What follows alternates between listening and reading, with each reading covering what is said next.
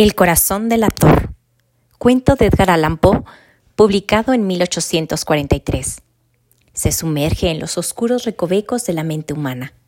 Narrado en primera persona, el cuento sigue a un protagonista que insiste en su propia cordura mientras narra los eventos que rodean su convivencia con un anciano.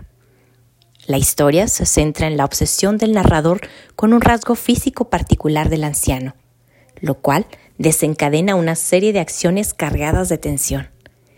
A medida que la trama se desenvuelve, el lector es llevado a través de un viaje psicológico que explora temas de culpa, paranoia y la fina línea entre la cordura y la locura.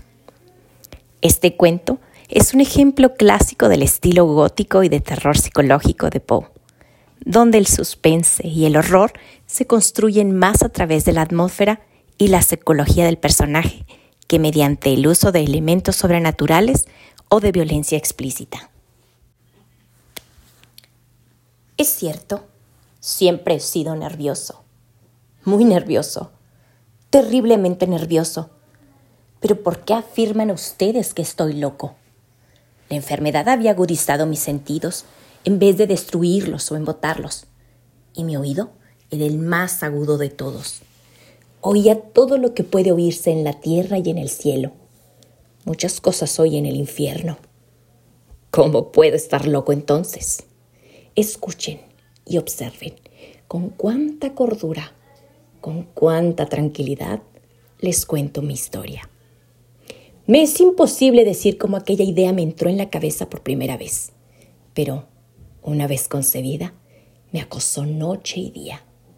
Yo no perseguía ningún propósito, ni tampoco estaba colérico. Quería mucho al viejo. Jamás me había hecho nada malo, jamás me insultó. Su dinero no me interesaba. Me parece que fue su ojo. Sí, eso fue. Tenía un ojo semejante al de un buitre un ojo celeste y velado por una tela. Cada vez que lo clavaba en mí se me lava la sangre. Y así, poco a poco, muy gradualmente, me fui decidiendo matar al viejo y librarme de aquel ojo para siempre. Presten atención ahora. Ustedes me toman por loco, pero los locos no saben nada. En cambio, si hubieran podido verme, si hubieran podido ver con qué habilidad procedí, con qué cuidado, con qué previsión, con qué disimulo me puse a la obra. Jamás fui más amable con el viejo que la semana antes de matarlo.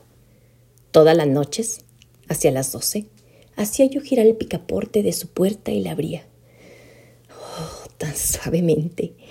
Y entonces, cuando la abertura era lo bastante grande para pasar la cabeza, levantaba una linterna sorda, cerrada, completamente cerrada, de manera que no se viera ninguna luz y tras ella pasaba la cabeza.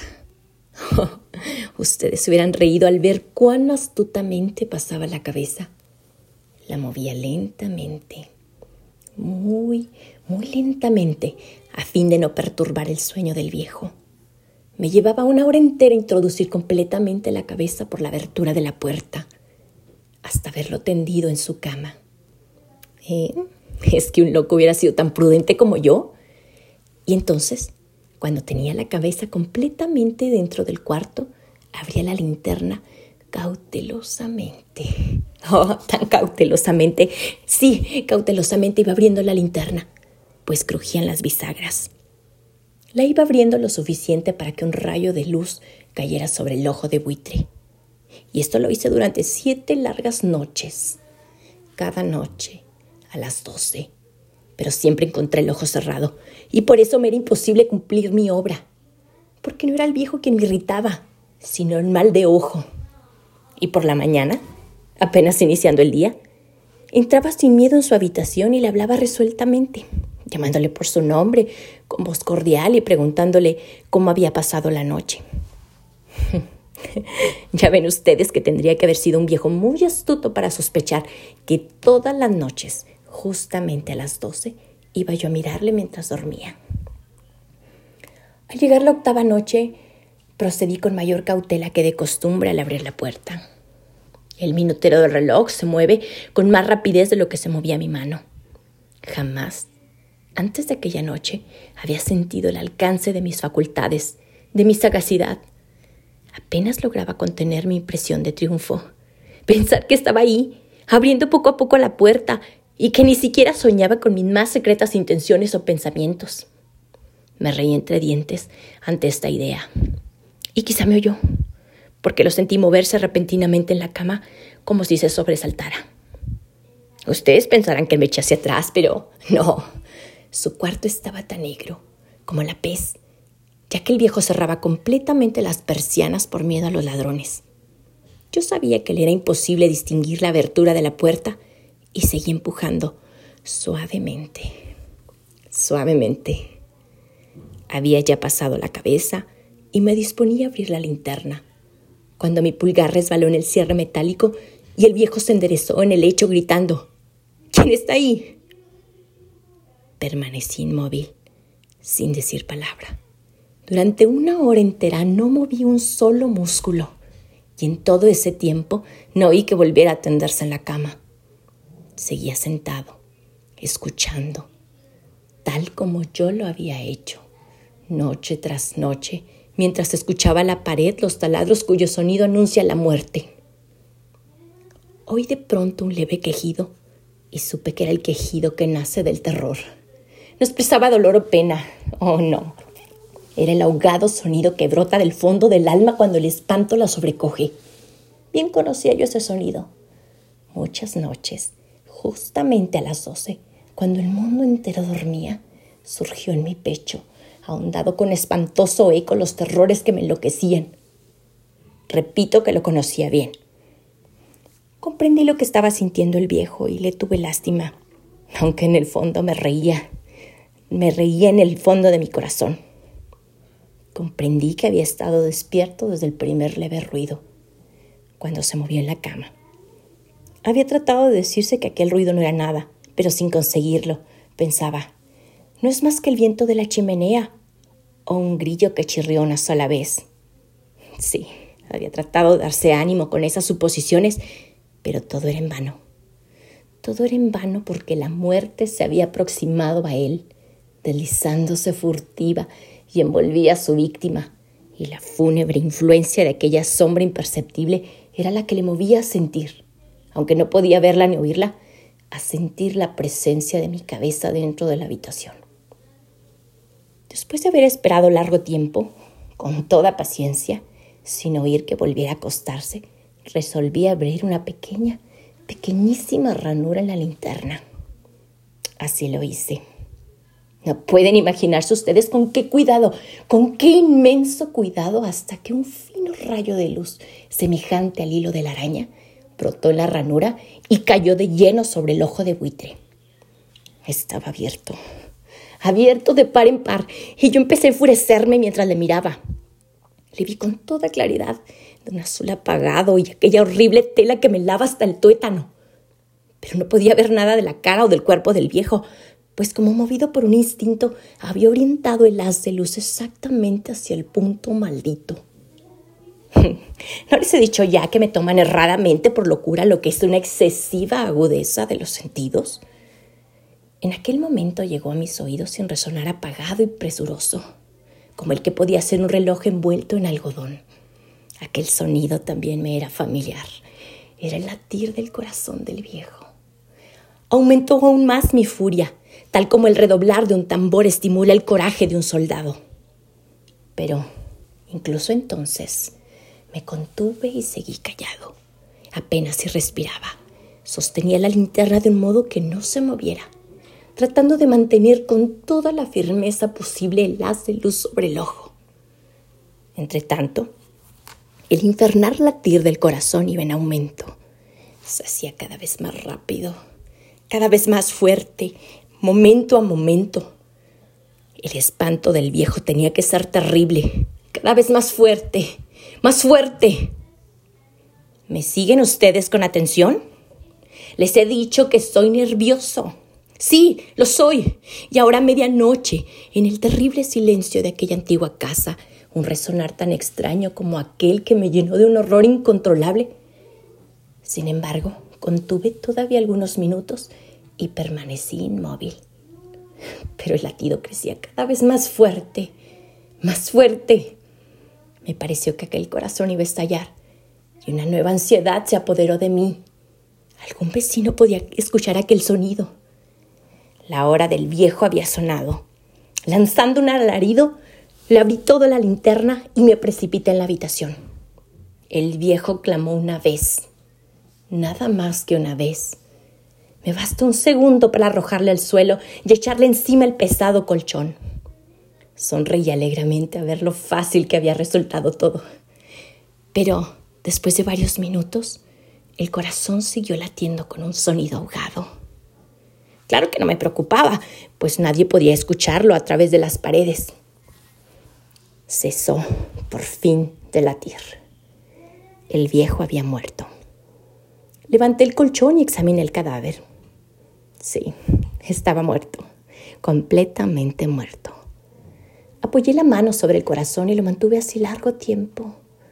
No se sentía el menor latido. El viejo estaba bien muerto. Su ojo no volvería a lastimarme. Si ustedes continúan tomándome por loco, dejarán de hacerlo cuando les describa las astutas precauciones que adopté para esconder el cadáver. La noche avanzaba. Mientras yo cumplía mi trabajo con rapidez, pero en silencio. Ante todo, descuarticé el cadáver. Le corté la cabeza, brazos y piernas. Levanté luego tres planchas del piso de la habitación y escondí los restos en el hueco. Volví a colocar los tablones con tanta habilidad que ningún ojo humano, ni siquiera el suyo, hubiera podido advertir la menor diferencia. No había nada que lavar, ninguna mancha, ningún rastro de sangre.